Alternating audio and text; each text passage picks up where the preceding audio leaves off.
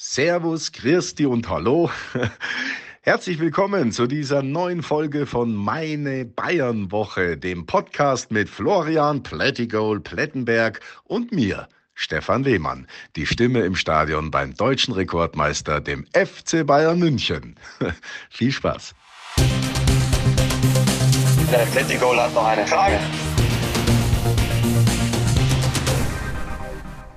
Die Länderspielpause ist vorbei. Die Bayern hatten genügend Zeit, diese Niederlage gegen Eintracht Frankfurt zu verdauen. Jetzt steht das Topspiel an gegen Bayern 04 Leverkusen, der erste gegen den zweiten. Es könnte nicht besser sein, um zurückzukommen aus dieser Länderspielpause. Doch, es könnte besser sein. Und zwar mit unserem Podcast Meine Bayern Woche und vor allem mit den Infos, die Flo für uns im Gepäck hat. Das sind nämlich heute einige.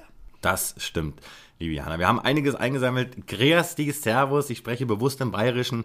Dann, da kommen wir gleich mal aufs Intro. Stefan Lehmann, wenn du hier zuhörst, vielen, vielen Dank. Für mich unter den Top 3 der besten Intros, die ich so zugeschickt bekommen habe. Also super authentisch. Das freut mich sehr. Wir werden später noch sehr, sehr viel von ihm hören. Sehr, sehr viele schöne Anekdoten. Aber du hast es angesprochen beim FC Bayern. Da ist natürlich wieder super viel los. Lass uns drüber sprechen.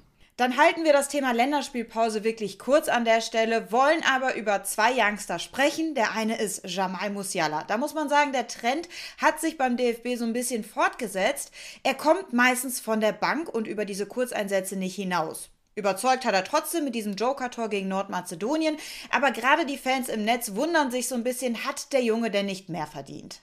Schwieriges Thema. Ich kann dir sagen, dass die Tatsache, dass er jetzt eben zuletzt sehr, sehr häufig von der Bank kam, das wird in seinem Umfeld so ein bisschen irritiert wahrgenommen, denn er ist fit, er will spielen, er zeigt Leistung, er trainiert sehr, sehr gut. Er wird natürlich gerade sehr behutsam aufgebaut, sowohl von Nagelsmann als auch von Flick. Ich persönlich finde das gerade beim DFB gut gelöst. Da kriegt er mal 10, 20, 30 oder 40 Minuten Spielzeit. Und bei den Bayern ist es eben so, dass er natürlich auch mächtig Konkurrenz hat. Ja? Sané hat in den letzten Wochen sehr, sehr gut gespielt, der war gesetzt. Knabri sowieso. Dann war Musiala auch nochmal kurz verletzt, weil Rocker ihm auf den Knöchel gestiegen ist. Und natürlich, ja, er kam jetzt gegen Frankfurt, Fürth, dann auch gegen Leipzig nur von der Bank. Aber, um das abzuschließen, der Bursche ist 18. Der wird noch sehr, sehr oft in der Startelf stehen. Ich glaube aber nicht, dass es gegen Leverkusen im Topspiel am Sonntag der Fall sein wird. Ein weiterer Youngster, der auf sich aufmerksam gemacht hat in dieser Länderspielpause, ist Karim Adeyemi. Er spielt ja derzeit noch bei RB Salzburg. Warum sage ich noch? Weil sein Abschied scheint so gut wie sicher. Die Frage ist nur noch, wohin geht's denn? Im Moment werden so der FC Bayern, der BVB, bisschen vielleicht noch RB Leipzig gehandelt. Ich würde sagen, Flo, wir machen es jetzt mal folgendermaßen. Es das heißt ja hier meine Bayern-Woche, deswegen lasse ich dir als unserem Bayern-Reporter natürlich die Bayern-Seite und du sagst mir jetzt mal, was spricht für und was spricht gegen einen Bayern-Wechsel. Wir machen ein ganz schnelles Ping-Pong. Das ist eine wunderbare Idee. Keine Zeit zum Nachdenken. Ich fange an mit dem ersten Argument. Er war bereits bei den Bayern und hat selber gesagt, er will sich dort nochmal beweisen, weil ihn das selber so ein bisschen wurmt, dass er damals ausgemustert wurde. Ich sage, was für den BVB spricht. Der BVB spielt gerne in einem 4-4-2 mit Doppelspitze. Das ist er auch gewohnt aus Salzburg. Das kann er sehr gut vorne im Sturm besetzen. Aber auch im 4-2-3-1, da könnte Adeyemi über die Außen kommen. Er ist ja feilschnell, deswegen kann er nicht nur Sturm, sondern auch Außenbahn. Ich finde, vom System her passt er viel besser nach Dortmund. Okay, das hast du jetzt nicht so richtig verstanden mit dem schnellen Ping-Pong. Ich halte weiter dagegen. Das System spielt er bei Bayern möglicherweise auch. Bayern ist einfach der größte Verein in der Bundesliga. Er hat diesen bayerischen Bezug aufgrund seiner Ausbildung bei Unterhaching. Und warum sollte er jetzt den kleineren Schritt machen? Im Sinne von, ich gehe nach Dortmund oder nach Leipzig, wenn er zu den Bayern gehen könnte. Kann ich dir sagen, warum? Weil er spielen möchte. Das ist ja immer noch das Wichtigste für einen 19-jährigen Spieler und das wird er in Bayern vermutlich eher nicht hinter Robert Lewandowski. Und in Dortmund steht ja so hört man, auch ein Abschied von Erling Haaland bevor. Das heißt, dann wäre ja umso mehr Bühne frei für Adeyemi. So, und da sind wir an dem Punkt, wo ich sage, da höre ich jetzt auf mit meinen Argumenten, denn du hast das entscheidende Wort angesprochen. Es ist das Stichwort Spielzeit, Spielpraxis. Und die kann ihm Dortmund, ja, wie soll ich sagen, nicht, nicht versprechen, aber doch sehr wohl mehr gewährleisten als möglicherweise die Bayern, denn die Position, wo er sich am wohlsten fühlt, da spielen eben Müller und Lewandowski. Und ich gehe nicht davon aus, dass Lewandowski 2022, wie soll ich sagen, definitiv wechseln wird. Ja, wir haben ja drüber gesprochen, es hängt jetzt einfach davon ab, ob man Haaland bekommen kann. Möglicherweise ist das eben das Zünglein an der Waage. aber Adeyemi, der will eben spielen und sein Umfeld triggert ihn eben auch, das eben auch, wie soll ich sagen, sich zu vergegenwärtigen. Deswegen glaube ich, hat Dortmund da ja sehr, sehr gute Argumente, obwohl ich ihn sehr, sehr gerne natürlich beim FC Bayern sehen wollen würde. Dann bringe ich an der Stelle jetzt nochmal den Hinweis von Manni Schwabel, den er in unserem Podcast ja gegeben hat, dass er langfristig seinen Schützling Adeyemi in der Premier League sieht. Was ist denn, wenn es überhaupt kein Verein aus der Bundesliga wird, sondern vielleicht direkt die Insel? Nee, das glaube ich nicht. Der nächste Schritt heißt Bundesliga, davon bin ich überzeugt. Habe jetzt äh, diese Woche auch nochmal die Info bekommen, dass äh, die Bundesliga da wirklich auch anvisiert wird. Das ist jetzt für ihn der nächste Step. Er ist im Fokus dann sicherlich nochmal mehr auch vom DFB-Team, denn die WM in Katar, für das sich das deutsche Team ja jetzt vorzeitig qualifiziert hat, das steht vor der Tür. Also es ist äh, wirklich im nächsten Dezember ist es schon soweit. Deswegen der nächste Schritt, der muss wohl, über, wohl überdacht, wohl bedacht sein, denn äh, Flick braucht Spieler mit Spielpraxis. Also es wird eine, es wird eine Transferschlacht. Ich bin davon überzeugt, dass sich das im Winter entscheiden wird. Dortmund schmeißt einiges in den Ring, die Bayern sind weiterhin dran. Und ich kann dir aus Bayern Sicht ein sehr interessantes Detail noch nennen, wenn du möchtest. Natürlich möchte ich das. also was ich dir sagen kann, wir haben ja mal im Podcast berichtet, dass Manni Schwabel mit Adiemi beim FC Chelsea vor Ort war, denn die haben sich ja mal um ihn bemüht, wollten ihn damals verpflichten. Das Ganze fand ja statt 2018 und jetzt kommt's. Damals kam die Anfrage eines Chelsea Scouts namens Vito Lecese. Und der war von 2017 bis 2021 Scout bei den Engländern und ist in diesem Sommer zum FC Bayern gewechselt als Scout, ist dort im Scouting-Team präsent, aktiv, hat dort unterschrieben und jetzt kommt's. Damals war Lecese auch in Kontakt mit Florian Zahn. Der war seinerzeit auch Scout beim FC Chelsea und der ist auch beim FC Bayern schon seit 2019 und ist dort jetzt im Sommer aufgestiegen zum, wie soll ich sagen, Teamleiter, Kaderplanung und Scouting. Also bei Chelsea haben sich zwei Jungs bemüht um Adeyemi, die jetzt beim FC Bayern sind. Das heißt, die sind so in dieser Adeyemi-Materie drinne, dass das Thema natürlich ein ganz, ganz, ganz, ganz großes Thema ist beim FC Bayern. Bin gespannt, ob die beiden da noch einen entscheidenden Einfluss haben können auf möglicherweise diese Personalie. Aber am Ende entscheidet das natürlich Hasan Salihamidzic und ja, der technische Direktor Marco Neppe. War das ein gutes Detail für dich? Sehr schönes Detail, aber man muss sagen, vor allem entscheidet das Karim Adeyemi, ne? ob er sich diesen Wechsel zum FC Bayern zutraut oder ob es dann doch eher der BVB oder ein ganz anderer Bundesligist wird. Es gäbe ja auch noch den kurzen Dienstweg nach Leipzig, ne? den halte ich auch noch nicht für ganz ausgeschlossen. Eine Frage hätte ich an der Stelle noch. Wie bewertet man denn im Bayern-Kosmos ja, diese Gerüchte gerade, dass die Tendenz eher Richtung Borussia Dortmund geht? Ärgert man sich über sowas? Kann ich dir nicht sagen. Ähm, ich kann dir sagen, dass sie natürlich wissen, dass da viele Vereine dran hängen und äh, sie haben sich ja in der Vergangenheit schon oft mit den Dortmundern um, um Spieler bemüht. Beispiel war auch äh, Jude Bellingham, der war ja damals bei den Bayern auch schon vorstellig, hat sich Spiele angeguckt in der Arena und ist dann letzten Endes zum BVB gewechselt. Aber ich kann dir sagen, dass beim FC Bayern, das haben ja auch meine Quellen bestätigt aus dem Verein, man schätzt dort seine, seine, wie soll ich sagen, spielerische Flexibilität. Also es kann natürlich auch sein, dass die Adeyemi einen Plan offenbaren, du pass mal auf, vielleicht kommst du in den ersten Jahren erstmal mehr über die Flügel. Er hat ja jetzt, Nagelsmann hat ja jetzt Sanier zum Beispiel vom Flügel auch schon mehr ins Zentrum beordert. Also ich traue Nagelsmann zu, eine Rolle für Adeyemi zu finden. Ja, und das ist ja sehr, sehr interessant in den Gesprächen, die da auch geführt werden. Und man weiß ja auch noch nicht, was passiert mit Kingsley Coman. Wenn der gehen sollte, wird ja auf dem Flügel auch wieder eine Stelle frei. Dann wissen wir alle, sind Sané und Gnabry keine Spielertypen, die jetzt 40 Spiele am Stück machen. Also ich glaube, dass der FC Bayern da einiges in den Ring werfen kann. Und mit diesem Stichwort Flexibilität sagt man vielleicht auch, vielleicht sehen wir Adeyemi jetzt noch gar nicht so in der Sturmspitze, sondern eher auf dem Flügel. Wie so ein Wechsel zu den Bayern als wirklich junger, sehr talentierter Spieler auch ablaufen kann, wie viele Risiken da tatsächlich dranhängen, das musste auch er hier erfahren. Neues von Nübel. Wobei man heute eher sagen müsste, Neues von Neuer und das wiederum hat nämlich dann Konsequenzen für Nübel. Denn Neuer hat verlauten lassen, dass er sich ja vorstellen könnte, bis er 40 ist, im Tor zu stehen. Das bedeutet natürlich für Nübel, dieser Plan 2023 nach seiner Leihe zu Monaco zurückzukehren zu den Bayern, wäre für die Katz.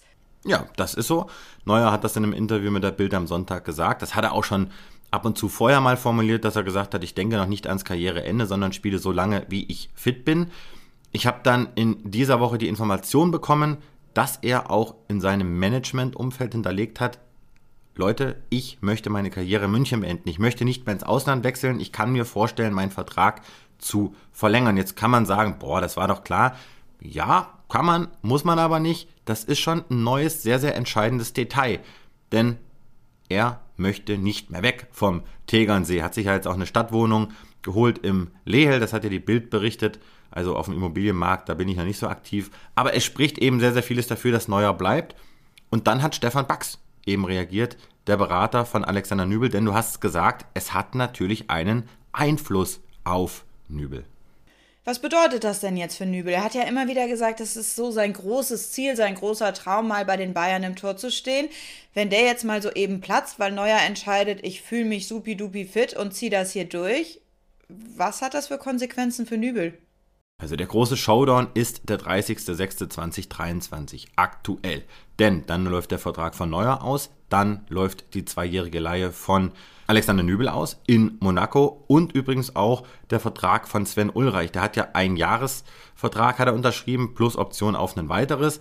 Also das ist momentan so der Zeitpunkt, der auf der Anzeigetafel steht. Aber ganz klar ist, wenn Neuer verlängert und gesund bleibt und unangefochten ist, dann wird es eine Lösung geben und dann wird Nübel eine andere Lösung auch anvisieren. Das ist genau das, was Stefan Bax mir im Interview diese Woche verraten hat. Hat ja auch viele Wellen geschlagen, wurde vielfach zitiert, auch international. Aber es ist doch klar, dass Nübel nicht mehr zurückkommt, wenn Neuer verlängert. Und wenn er verlängert, wird er spielen. Das ist in Stein gemeißelt. Deswegen, ich glaube, Alexander Nübel wird nicht zum FC Bayern zurückkehren. Der macht jetzt seinen Weg in Monaco, schließt sich dann vielleicht nochmal einem anderen Topclub an. Und ich glaube, dass man dann wirklich schon sagen kann, dass dieses Projekt am Ende scheitern wird. Sprich, ich glaube nicht, dass Nübel 2023 neuer beerben wird. Heißt das, die Bayern haben sich hier auch so ein bisschen in dieser Torwart-Thematik verpokert? Stand jetzt würde ich sagen, ja, denn es ist ein Thema aufgemacht worden, was für viel Ärger gesorgt hat und äh, Manuel Neuer hat das gar nicht gefallen, dass es da ein Jahr lang ständig Diskussionen gab, wann gibt er denn jetzt Spiel, aber man spielt der Nübel, deren Verhältnis zum Beispiel ist total intakt, die schätzen sich und Nübel war im Team sehr, sehr gut integriert, war sehr beliebt und es ist auch ein, ein hochanständiger Bursche, der jetzt auch in Monaco wirklich eine gute Rolle spielt, hat ein paar sehr, sehr gute Paraden gezeigt, aber unterm Strich hat der FC Bayern sich Gedanken gemacht, wer könnte ihn mal beerben und nochmal, das Thema ist ja nicht vom Tisch. Es kann ja auch noch so viel passieren, das hat der Bugs auch gesagt, bis 23, das sind noch zwei Jahre hin.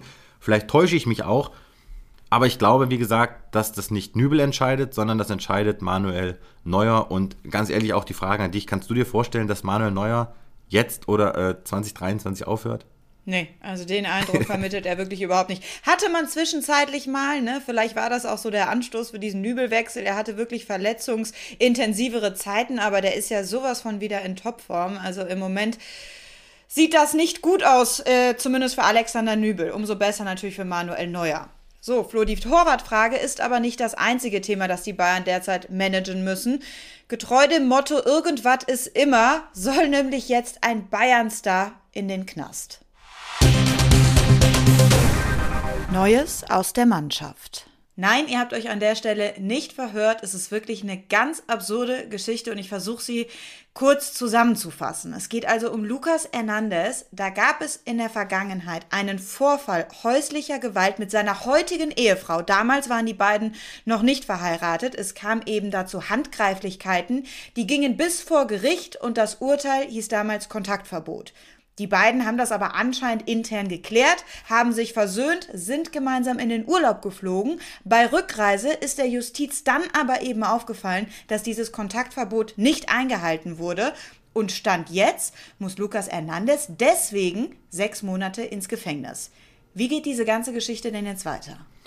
Stand jetzt, liebe Jana, also Produktionstag Donnerstag Nachmittag ist das Ganze wirklich völlig offen. Jetzt muss man dazu sagen, die waren nicht im Urlaub, sondern die waren in den Flitterwochen. Die haben ja geheiratet, haben jetzt auch ein Kind zusammen mittlerweile. Fakt ist, er muss am kommenden Dienstag in Madrid vor dem Strafgericht 32 vorstellig werden. Er muss dort Präsenz zeigen. Und da sieht man, dass das Ganze schon sehr, sehr viel schärfer hat. Erschweren kommt natürlich hinzu. Und das geht aus einem Bericht der SZ hervor, dass er eben schon mal in einem anderen Fall häuslicher Gewalt strafrechtlich verurteilt wurde. Aber das schieben wir jetzt mal bei links. Ich bin im spanischen Recht auch nicht daheim. Rein sportlich kann ich dir sagen, dass er gegen Leverkusen im Kader stehen soll, auch spielen soll. So zumindest meine Information. Aber das Spiel in Lissabon am Mittwoch in der Champions League, das dürfte er dann wohl verpassen. Der FC Bayern hält sich da jetzt erstmal raus, weil er sagt, oder der Verein, die Vereinsquellen sagen, das ist jetzt erstmal Privatsache des Spielers. Also da ist jetzt auch seitens des Vereins keine, wie soll ich sagen, da sind keine Anwälte eingeschaltet. Man hofft vereinsintern, dass sich das Ding sehr, sehr schnell löst. Man ist ebenso wie du etwas, ja, wie soll ich, nee, amüsiert ist das falsche Wort, aber man ist etwas verwundert darüber, dass das Thema überhaupt jetzt behandelt wird, denn die beiden sind anscheinend sehr, sehr glücklich. Also ich bin gespannt. Ich kann dir wirklich an der Stelle jetzt noch nicht sagen, wie es ausgeht, aber es ist kein Thema, das man jetzt einfach mal so wegkehren kann.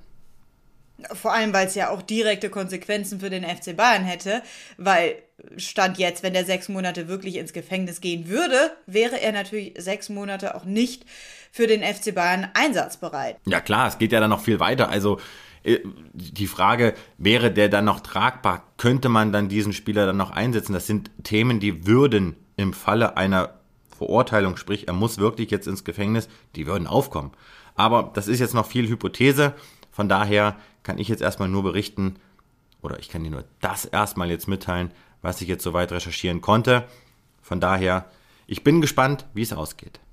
Ich auch sehr gespannt. Also, ich finde so als normal gesund denkender Mensch klingt das schon alles absurd, wenn die zwar heute verheiratet sind, glücklich sind und ein Kind haben und jetzt soll der Papa sechs Monate ins Gefängnis, obwohl es die große Versöhnung gab. Aber gut, kannst du dir alles nicht ausdenken. Wir bleiben auch im entferntesten Sinne beim Thema absurd und kommen nämlich zu Newcastle United. Soll ich wieder zusammenfassen oder möchtest du das an der Stelle zusammenfassen? Nein, das kann ich machen. Newcastle United. Du hast es angesprochen, ein gutes Stichwort. Es ist ab sofort der reichste Club der Welt, denn er wurde übernommen für 300 Millionen Euro roundabout vom saudischen Kronprinzen Mohammed bin Salman. Der steht ja extrem in der Kritik. An seinen Händen soll Blut kleben. Er soll da in das eine oder andere verwickelt sein. Das waren ja so die Überschriften, die diese ganze Übernahme begleitet haben. Und die geben jetzt gerade Gas auf dem europäischen Transfermarkt, denn die wollen einkaufen. Wie man hört, sollen rund 200 Millionen Euro im nächsten Transferfenster ausgegeben werden. Das ist eine stolze Summe. Und weil zuletzt ja gerade deutsche Spieler und auch Trainer sehr erfolgreich in der Premier League unterwegs waren, steht hier auch der ein oder andere jetzt auf der Wunschliste von unserem Saudi-Prinz. Unter anderem war zu lesen Timo Werner und auch Niklas Süle. Und deswegen machen wir dieses ganze Thema hier in unserem Bayern-Podcast auch überhaupt erst auf. Absolut. Ich kann dir bestätigen, dass es tatsächlich so ist, dass Newcastle United Interesse hat an Niklas Süle. Es gab dort Gespräche. Jetzt muss man wissen, Süle wird ja von Sports 360 betreut, also jener Agentur, die auch für Timo Werner und für Dario Upamecano und unter anderem für Julian Nagelsmann verantwortlich ist, aber eben auch für Fabian Scher. Der spielte mal in Hoffenheim, ging dann zu La Coruña und ist in Newcastle unter Vertrag, Innenverteidiger. Und da besteht natürlich ein Kontakt zwischen Verein und Management und die haben sich nach Süle erkundigt. Da ist nach wie vor alles offen in puncto Vertragsverlängerung. Wir haben ja letzte Woche drüber gesprochen und Süle hat ja auch wenige Tage später quasi unsere Infos bestätigt, dass er über einen Wechsel wirklich nachdenkt, denn es gibt Zweifel innerhalb des FC Bayern. Die bekommt er natürlich auch mit, aber ich kann dir sagen, Newcastle United ist jetzt nicht die Top-Option von Süle. Aber das, was er fordert, das sind ja über 10 Millionen Euro Jahresgehalt, die kann natürlich Newcastle United sofort bezahlen. Es gibt dann einen Austausch und ich kann dir noch ein interessantes Detail verraten. Es soll tatsächlich so sein, dass eben also auch Bin Salman, der Scheich, persönlich zum Hörer greift und abklopft bei eben den entsprechenden, ja, wie soll ich sagen, Beratern, Agenten, Sportvorständen, ob dieser oder jener Spieler auch zur Verfügung steht. Also wer jetzt glaubt, dass der sich nur im Hintergrund aufhält, der liegt falsch. Im Falle von Süle soll es tatsächlich auch so gewesen sein. Dann lass mich an der Stelle eine persönliche Frage einschieben an dich, Flo. Möchtest du hier noch irgendwas zu diesem Newcastle Gaga sagen oder hast du an der Stelle emotional endgültig abgeschlossen mit dem Fußball? Also ich, ganz ehrlich, ich weiß nicht, was ich davon halten soll. Das ist für mich, äh, um es in deinen Worten zu formulieren, ein Riesengaga. Äh, in Newcastle sind alle happy, der Verein hat viel Geld, strebt da jetzt natürlich so die ersten Top 5 in der Premier League an. Aber man hat in der Vergangenheit schon öfter gesehen, auch in der Premier League, dass jetzt nicht jeder Investoren getriebene Verein auch sofort Erfolg hat. Bei Leicester City war das ein bisschen was anderes. Die haben das, finde ich, sehr, sehr clever und sehr strukturell aufgebaut und wurden ja dann ja auch äh, Überraschungsmeister. Aber wer jetzt auf die Idee kommt, jetzt hier meinetwegen Coutinho zu holen oder noch den oder den gescheiterten Spieler, da glaube ich, sehe ich jetzt erstmal keine richtige Strategie drin. Interessant wird sein, wer da vielleicht Trainer wird. Ralf Rangnick wurde ja genannt. Meiner Information nach gibt es da bislang keine Gespräche oder keine Verhandlungen. Also das wird, glaube ich, der wichtigste Posten, der zu besetzende Posten sein. Aber Süle zu Newcastle United, ganz ehrlich, kann ich mir nicht vorstellen. Und auch für Timo Werner wäre das ein Rückschritt, denn der Verein steht gerade auf Platz 19, ist abstiegsbedroht. Das kann bei allem Geld, das da fließt, niemals der Anspruch dieser beiden Spieler sein. Zurück zur Ernsthaftigkeit, zurück zu Süle, zurück zu Antonio Rüdiger, denn diese Personalie ist ja auch eng verbunden mit der von Niklas Süle. Hier gab es ja Gerüchte um ein mögliches Bayern-Interesse. Frage an dich, inwiefern haben sich diese Gerüchte konkretisiert in die eine oder auch in die andere Richtung? Gute Frage. Ich habe mich da nochmal schlau gemacht, auch in dieser Woche, habe meine Quellen nochmal angezapft, weil ich eben dieses ja, diese Aussagen von Rüdiger auf der PK im Kreis der Nationalmannschaft, die waren mir so präsent, weil er hat er ja quasi bestätigt dass die Bayern an ihm dran sind. Also es ist tatsächlich so, dass die Bayern sich in Form des technischen Direktors des neuen Marco Neppe nach Rüdiger informiert haben, um auszuloten, kann er sich vorstellen, nach München zu gehen, wie ist seine Situation beim FC Chelsea. Und da hat Neppe auch erfahren, was ich erfahren habe, denn Rüdiger, der möchte eigentlich gerne in London bleiben. Tuchel will ihn halten, er fühlt sich da super wohl, ist Stammspieler, hat einen extremen Schub nach vorne gemacht aber das erste Vertragsangebot von Chelsea, das bezeichnet man im Umfeld Rüdigers als, jetzt muss ich das richtige Wort finden, als respektlos. Und da geht es natürlich um sehr, sehr viel Geld. Was ist denn respektlos in Zahlen ausgedrückt? Jetzt bin ich aber gespannt. Also er ist tatsächlich bei Chelsea kein Topverdiener. Das muss man klar dazu sagen. Als er damals von Rom dorthin ging, da war er ja so gerade in der Findungsphase, sprich ist er da ein gesundes Mittelmaß? Ist er vielleicht ein Topspieler, ein Leistungsträger oder vielleicht ein Superstar? Und er muss wohl aktuell nach meiner Information im Bereich der 6,5 Millionen Euro pro Jahr verdienen. Und er möchte natürlich diese 10 Millionen Euro Marke gerne übersteigen, auch wie Niklas Süle. Also er will dort deutlich, deutlich nach vorne kommen in, im Gehaltssphären.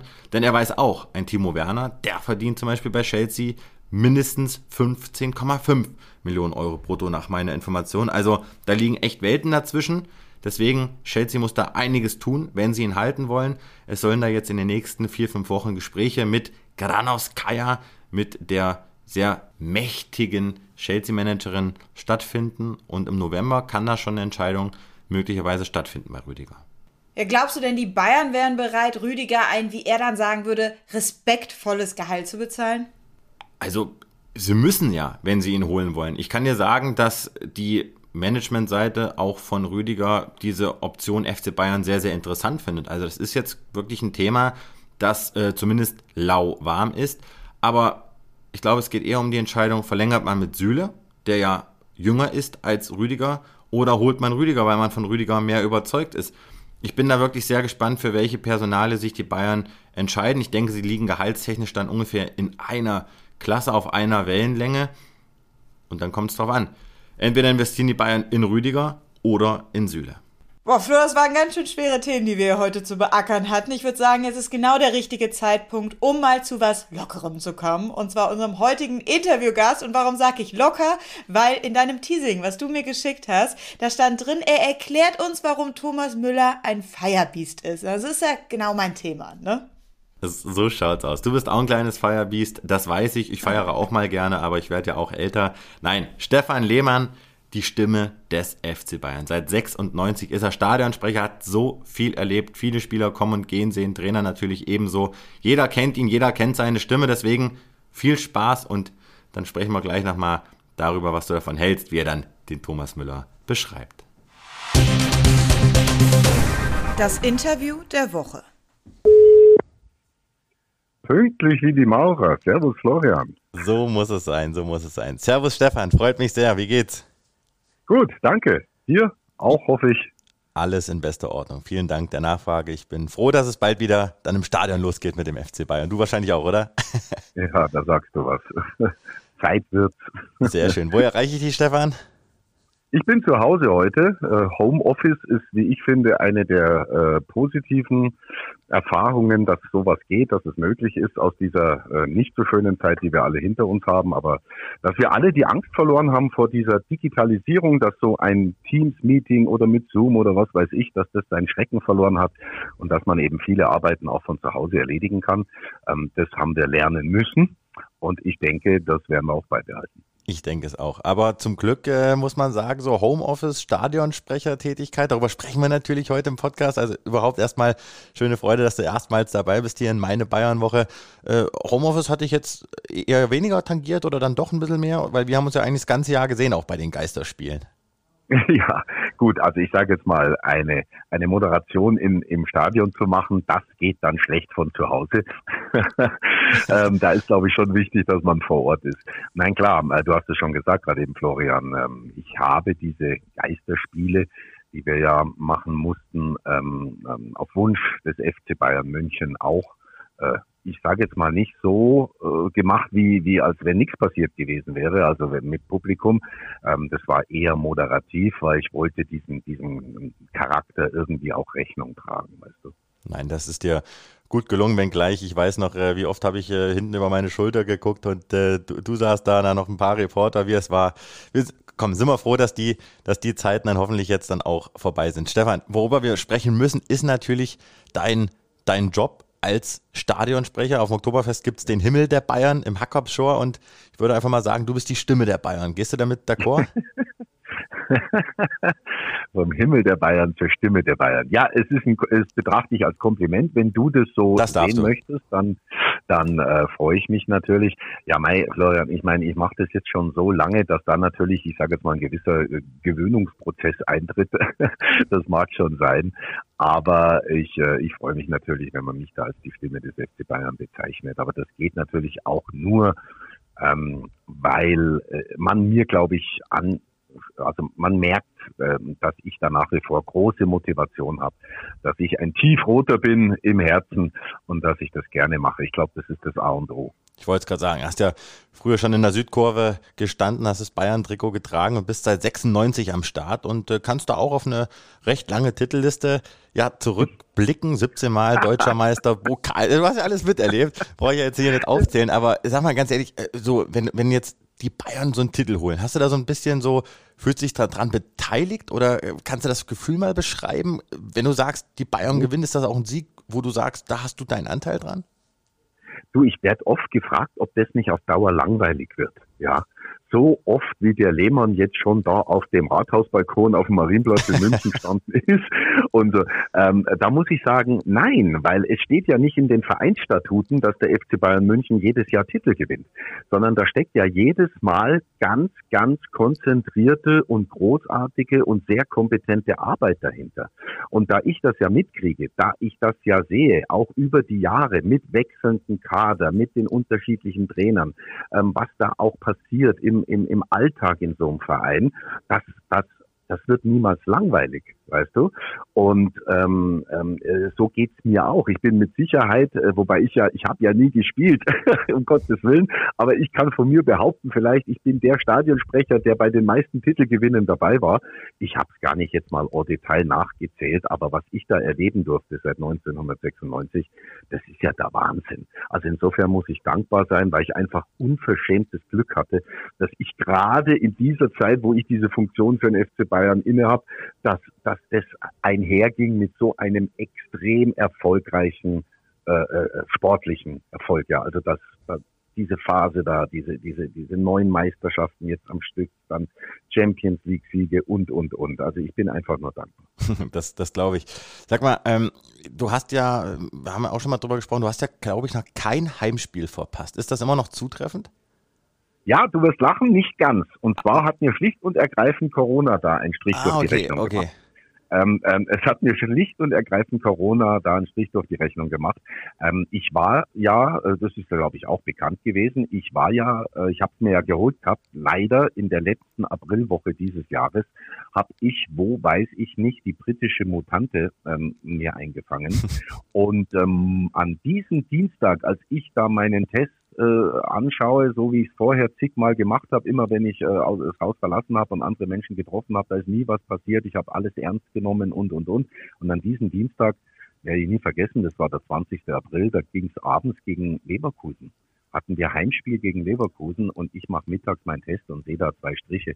Ja, der Rest ist Geschichte. Ich habe dann natürlich sofort absagen müssen und da ist Gott sei Dank ein, ein lieber Kollege von FCB TV, der ist dann eingesprungen am Abend, aber da konnte ich natürlich nicht ins Stadion. Das, ähm, das, wie gesagt, aber das, sonst hast du recht, ja. Ich, Gott sei Dank, toi, toi, toi, vorher war ich immer gesund und äh, konnte es immer machen, ja. Da klopfe ich mit dir.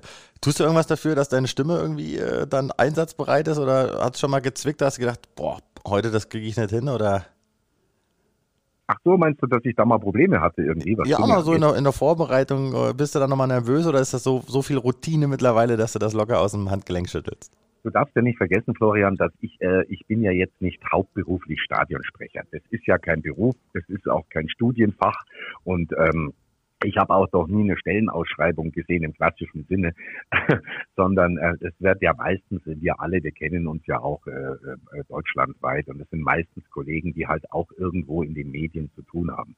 Das heißt, mein Beruf ist ja Moderator, Journalist, Genau. äh, viele Jahrzehnte ähm, im Radio bei Antenne Bayern, bei, bei Bayern 1 und äh, auch schon viele Jahre im, im Fernsehen. So kriegst du natürlich, was das, das angeht, dass du zu Menschen sprichst, natürlich eine Routine. Also insofern habe ich jetzt ähm, keine Angst, aber es ist jedes Mal, auch nach so langer Zeit, ähm, ist es so eine Art Lampenfieber, Florian. Also es hilft aber, sich zu konzentrieren. Es ist nicht so, dass ich da rausgehe und das sind 75.000 Menschen, Hm. ähm, oder oft ist es ja auch schwerer, vor, vor 20 Leuten zu sprechen in einem kleinen Raum.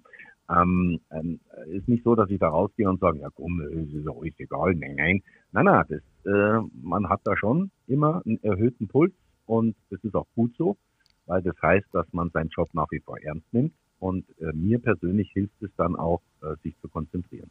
Definitiv. Lieber Stefan, wenn ich dich schon mal hier für diesen Podcast gewinnen darf oder kann, dann müssen wir natürlich auch so ein paar Anekdoten hier liefern für die, für die Zuhörer, die es dann immer noch äh, ja, eifrig sind. Also an der Stelle auch nochmal wirklich lieben Dank, dass ihr da wirklich jede Woche hier einschaltet.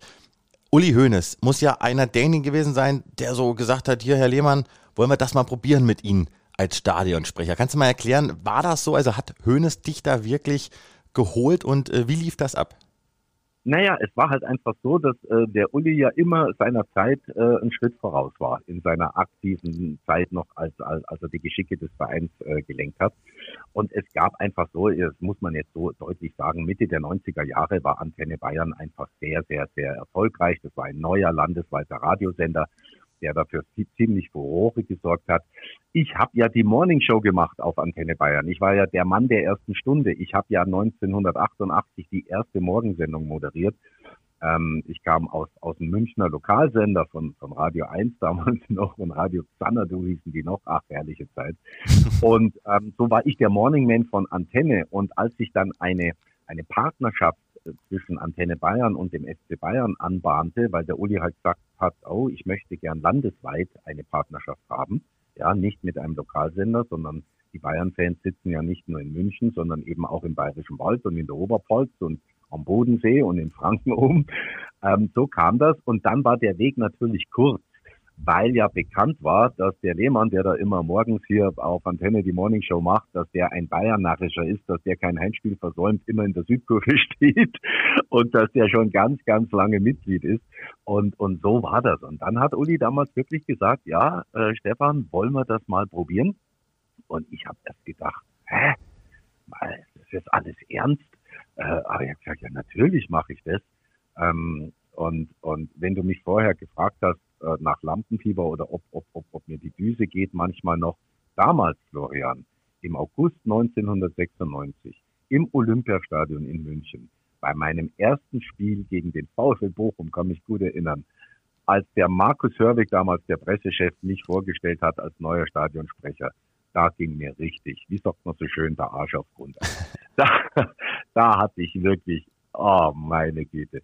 Äh, letztendlich war die Sorge unbegründet, weil ich kann mich erinnern, dass mich die Südkurve, äh, von der mich ja auch noch viele kannten, ähm, dass die mich so herzlich aufgenommen haben und äh, es mir wirklich leicht gemacht haben. Und damals begann ja auch, wenn ich das noch erzählen darf, damals begann das ja mit diesem Dialog zwischen Stadionsprecher und Fans.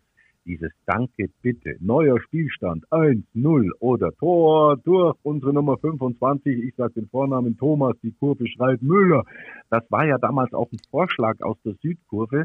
Ähm, und, und dann habe ich gesagt, komm, ich bin jetzt da, lass uns das probieren.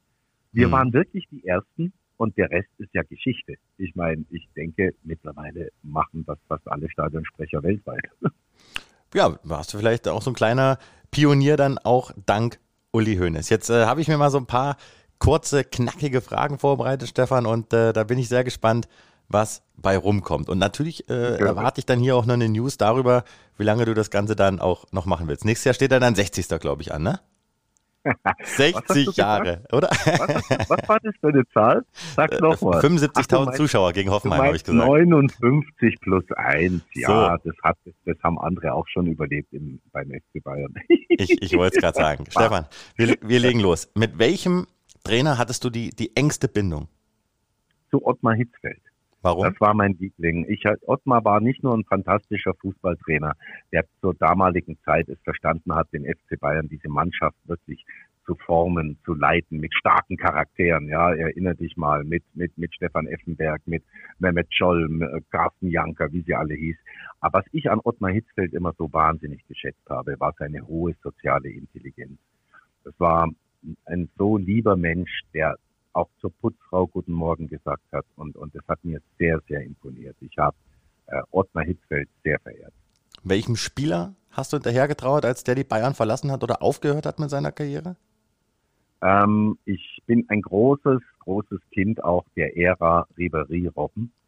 Ähm, zwei Lieblinge von mir. Ich mochte Arien sehr und Franck heute noch.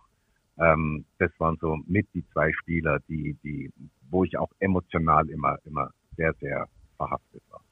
Und wer ist so der aktuelle Spieler im Kader, der, wo du das Gefühl hast, der nimmt mich eigentlich so am, am meisten wahr, der, der klatscht mal mit mir ein oder macht mal einen Scherz oder informiert sich auch mal, wie es dir geht oder hier Stefan, schön, dass du wieder da bist. Gibt es da einen? Ähm, da gibt's mehrere. Also es ist natürlich so, Florian, das werde ich auch oft gefragt, ja, du kennst die alle, sage ich, ja, ich kenne die alle. Ja, geht ihr da jeden Abend um die Häuser? Sage ich, nein, das tun wir nicht. Weil es natürlich so, wir sind einfach Kollegen. Ja. Nun habe ich natürlich, verstehst du, ich bin Familienvater und du hast ja vorher schon gesagt, äh, jetzt, jetzt äh, bin ich ja nicht mehr äh, gerade äh, so, so ganz aus, aus, aus der Studienzeit raus.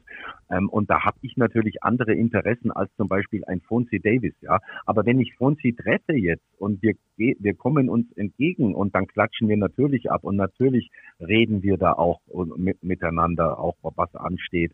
Und da gibt's wirklich mehrere. Das, das mache ich mit einem Manuel Neuer, das mache ich mit, mit, mit einem Sven Ulreich, auch mit Robert Lewandowski, eigentlich mit allen. Also da ist jetzt keiner dabei, ähm, der jetzt sagt, ja gut, das ist der Lehmann, der Stadionsprecher, aber äh, jetzt, jetzt, jetzt, jetzt mache ich um den einen Bogen. Ne? Gab es mal einen Trainer oder so, der gesagt hat, boah, ich will diesen ganzen Zirkus, das Entertainment vorm Spiel nicht, äh, brauche keinen Stadionsprecher. Gab es da mal jemanden? Nee, das gab es nie. Es gab nie jemand, der gesagt hat, wir brauchen keinen Stadionsprecher, weil das ja auch äh, nicht nur als Unterhaltung ist im Vorfeld eines Spiels, sondern ich habe ja auch eine äh, wirklich ähm, eine, eine Funktion während des Spiels, äh, Florian. Eben sei es jetzt, dass ich die Stadionregie immer rechtzeitig informiere, wenn ähm, Auswechslungen anstehen, ich habe eine gewisse Sicherheitsfunktion, das heißt im Falle eines Falles, was ja in München nie passiert ist, aber gibt es natürlich gewisse Durchsagen, die gemacht werden müssen, ähm, um, um die allgemeine Sicherheit aufrechtzuerhalten. Also da ist ein Stadionsprecher schon wichtig. Es gibt natürlich Menschen, die für, für das, was da am Rande des Sportlichen passiert, ja, also Marketing, auch mit Sponsoren, die Aktionen, die Interaktionen mit Publikum, ähm, äh, die da etwas mehr Verständnis haben und die anderen etwas weniger. Jemand, dem das, glaube ich, relativ wurscht war, war zum Beispiel Jupp Heinkes, äh, was, was ja seine Verdienste nicht schmälert, aber der Jupp war da jetzt nie so der große Fan von diesen Dingen. Ähm, ganz anders hingegen ist es, glaube ich, jetzt bei Julia Nagelsmann, der natürlich genau weiß, dass das halt auch dazugehört. Alles im Rahmen. Der Sportliche oder das Sportliche muss immer Priorität haben und alles andere ist, ist äh, Beigabe und äh, genauso sehe ich das auch. Und ich achte immer tunlichst drauf, Florian, dass ich mit allem, was ich da tue, ähm, möglichst wirklich der, dem sportlichen Bereich äh, niemals in die Quere komme oder äh, ich habe da ziemlich feine Antennen. Hm. Aber du bist natürlich schon auch involviert. Ne? Aufstellung kriegst du dann wahrscheinlich rechtzeitig. Gibt es da mal so einen Moment, wo du denkst, boah, Mai, warum spielt der denn jetzt oder warum sitzt der auf der Bank?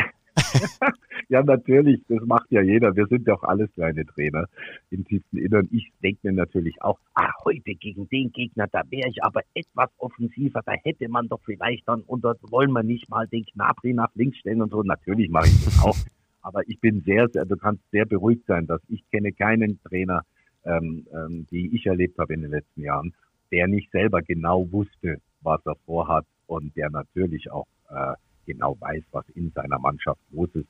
Und der bestimmt dann die Startelf und der bestimmt, wer eingewechselt wird. Und das ist auch gut so. Also getreu dem Motto, Schuster bleibt dann auch bei deinen Leisten. Was war so die geilste Titelparty, die du selbst miterlebt hast? Naja, das war schon.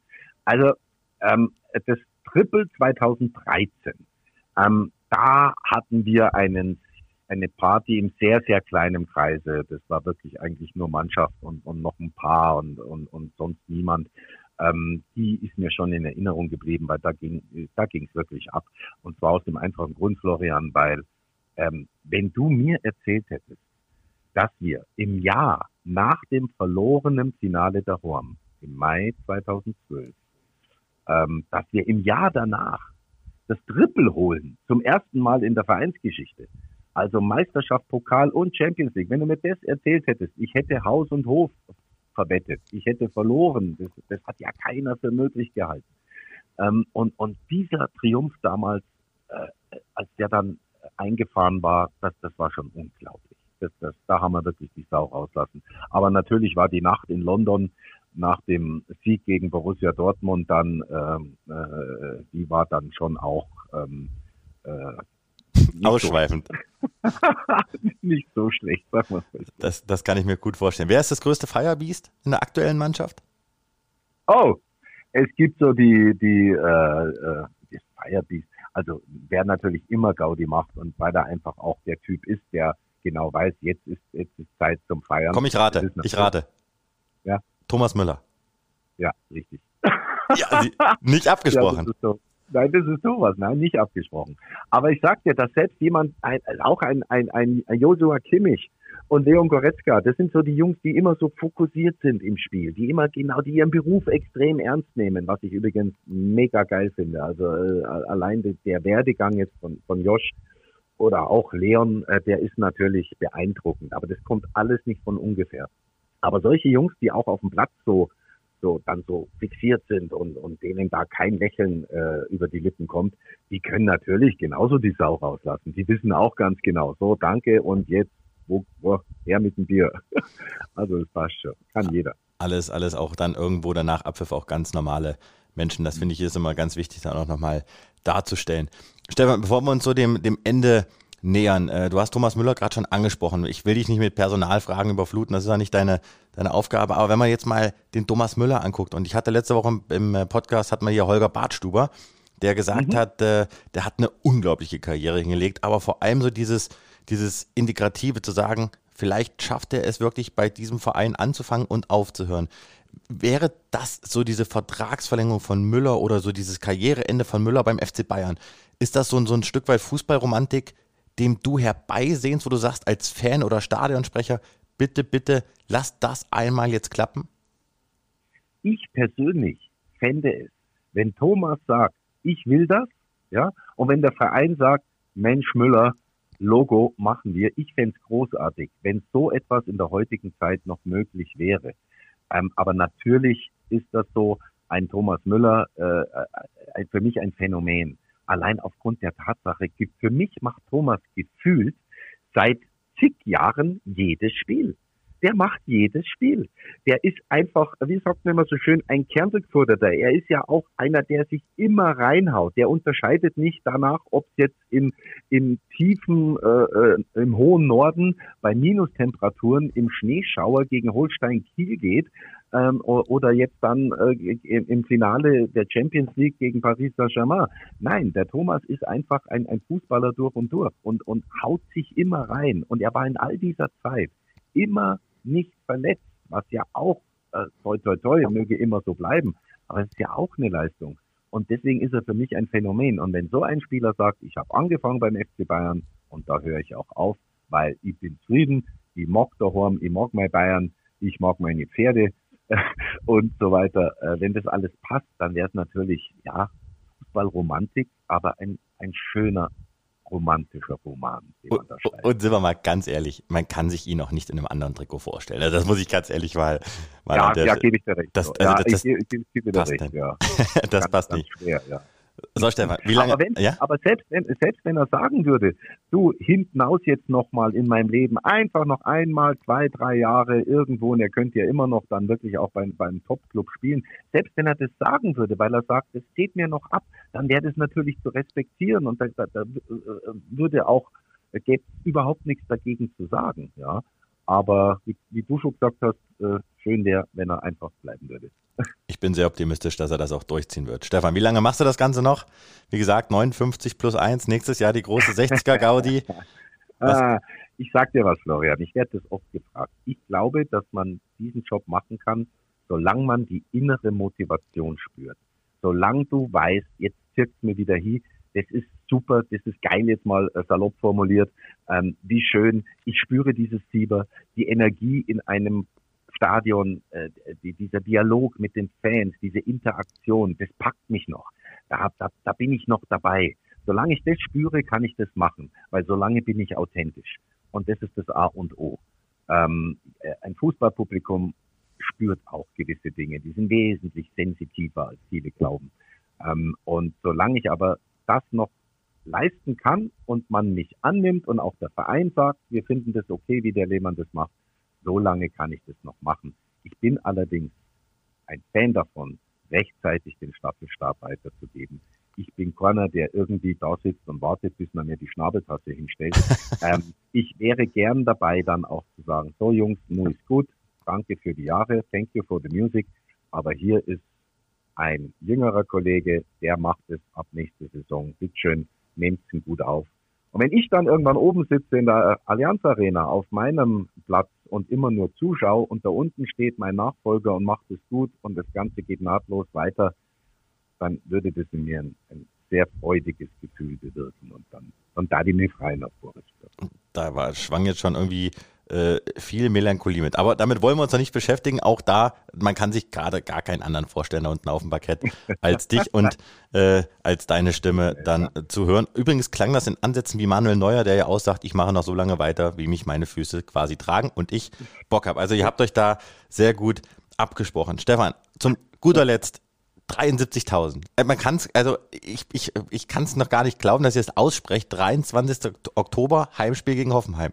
Es könnte ja. soweit sein, dass die Hütte wieder voll sein wird. Und ja. glaubst du dran? Glaubst du dran, dass, dass die Fans in die Allianz Arena strömen? Denn man darf ja auch nicht vergessen, der Zuschauerschwund ist ja jetzt nicht wegzudiskutieren in der Bundesliga. Ich glaube, Florian, das mit dem Zuschauerschwund, ich glaube, man muss da auch ganz, ganz sachlich und fair bleiben. Ich glaube, dass die Verunsicherung noch in, in, in, in, im Großteil der Bevölkerung einfach verankert ist. Da ist noch nicht so, so dieses, ah, das war's jetzt, zack, bums, jetzt gehen wir zur, zur Normalität über. Da ist noch eine große Verunsicherung. Ähm, da gibt es viele, die dann aber auch sagen, ja, da muss ich da mit der Maske und dann und, und, und ein Bier kann ich mir auch ins Kaffee und, und, und. So. Also ich glaube, das braucht Zeit. Ich persönlich bin sehr optimistisch, weil ich hoffe und auch glaube, dass dieses Coronavirus jetzt seinen Schrecken verloren hat und dass wir wirklich sukzessive Schritt für Schritt wieder zurückkommen in unsere, in Anführungszeichen, Normalität. Aber das dauert ein bisschen, Florian. Und ob dann jetzt auch gleich gegen Hoffenheim ähm, äh, das Stadion bis auf den letzten Platz ausverkauft ist, das bleibt abzuwarten. Aber selbst wenn es nicht äh, ganz ausverkauft ist, wird es ein deutlicher Schritt in die richtige Richtung sein. Und äh, das ist für mich, da ist auch schon viel gewonnen Und deswegen freue ich mich drauf. Die 25.000, die bis jetzt da waren, die letzten Spiele, die haben auch richtig Remi Demi gemacht. Das war echt okay, das war Das super, stimmt. das hat Spaß gemacht. Aber natürlich müssen wir nicht reden. 75.000 sind dreimal so laut wie 25 und, und da, da scheppert's mehr im Stadion und dann macht uns allen wieder mehr Spaß. Denn abschließend, Fußball ist ein Sport fürs Publikum, für die Fans. Ich habe mich nie an die Geisterspiele gewöhnt. Das war nötig, das war nötig, wie wir wissen, aus, aus anderen Gründen, aber Spaß gemacht hat niemanden. Und das haben wir jetzt einfach optimistisch, dass sowas nie mehr wiederkommt. Da, ja, kann ich eigentlich nichts hinzuzufügen, äh, kann, dem kann, so nochmal, dem kann ich nichts hinzufügen. So, jetzt haben wir's. Ich freue mich auf jeden Fall drauf und äh, ja, wir werden uns sicherlich bald dann wieder über den Weg laufen. Und anders als in den Podcasts zuvor, möchte ich jetzt mal das Ding nicht abmoderieren, sondern ich hoffe jetzt auf deine Spontanität, Stefan. Und zwar möchte ich mich bei dir bedanken. War geil, hat Spaß gemacht und äh, ich glaube, da spreche ich auch im Namen all derer, die hier zuhören, all die Bayern-Fans, die Verrückten, die hier seit Folge 1 dabei sind. Und ich möchte, dass du das Ding mal abmoderierst. Vielleicht so im Sinne von 90. Minute Nachspielzeit. Also ich bin jetzt mal gespannt und äh, jetzt, ich setze jetzt einfach mal auf dich und dann ist das Ding hier mit uns beendet. Äh, okay, na, aber äh, sehr gerne, Florian. Aber ja, jetzt, was mache ich jetzt? Ähm, Gruß natürlich auch an alle Roten, die uns zuhören oder alle, die, die jetzt uns zugehört haben in, in deinem schönen Podcast. Einen äh, lieben Gruß von meiner Seite aus. Und wenn diese Podcast-Folge jetzt zu Ende ist, dann würde ich zum Beispiel sagen, in der Nachspielzeit, in der, sagen wir mal, 95. Quatschminute, Tor für meine Bayernwoche durch unsere Nummer eins, Florian Blittenberg. Florian Blittenberg. Florian Blittenberg. Neuer Spielstand, Sport 1, nee, Sport 1. Alle anderen null. Danke. Das, war's, das war das Beste, was ich je gehört habe. Stefan, mach's gut, darauf gibt's ein Bierchen nächstes Mal. Hau rein, ciao. Ciao, Servus. Es konnte kein anderer sein als Thomas Müller. Und man sieht es ja auch oder hat es oft gesehen auf den Bildern, die dann so nach den Feiern und während der Feiern entstanden waren. Der Thomas Müller, der ist immer mit dabei. Würdest du auch gerne mal mit ihm feiern oder ein Bierchen trinken? Ja, absolut. Also ich glaube, der mit dem kriegst du Spaß. Das glaube ich auch, das glaube ich auch. Nein, runde Sache, wir haben es euch gesagt, war viel dabei und übrigens finde ich auch mega überraschend, dass Jupp Heynckes wohl gar nicht so ein großer Freund ist von Stadion Entertainment, aber das ist die alte Garde und Julian Nagelsmann die neue und der findet es eben richtig geil, wie wir eben gehört haben. Lass uns nochmal nach vorne blicken. Leverkusen steht an.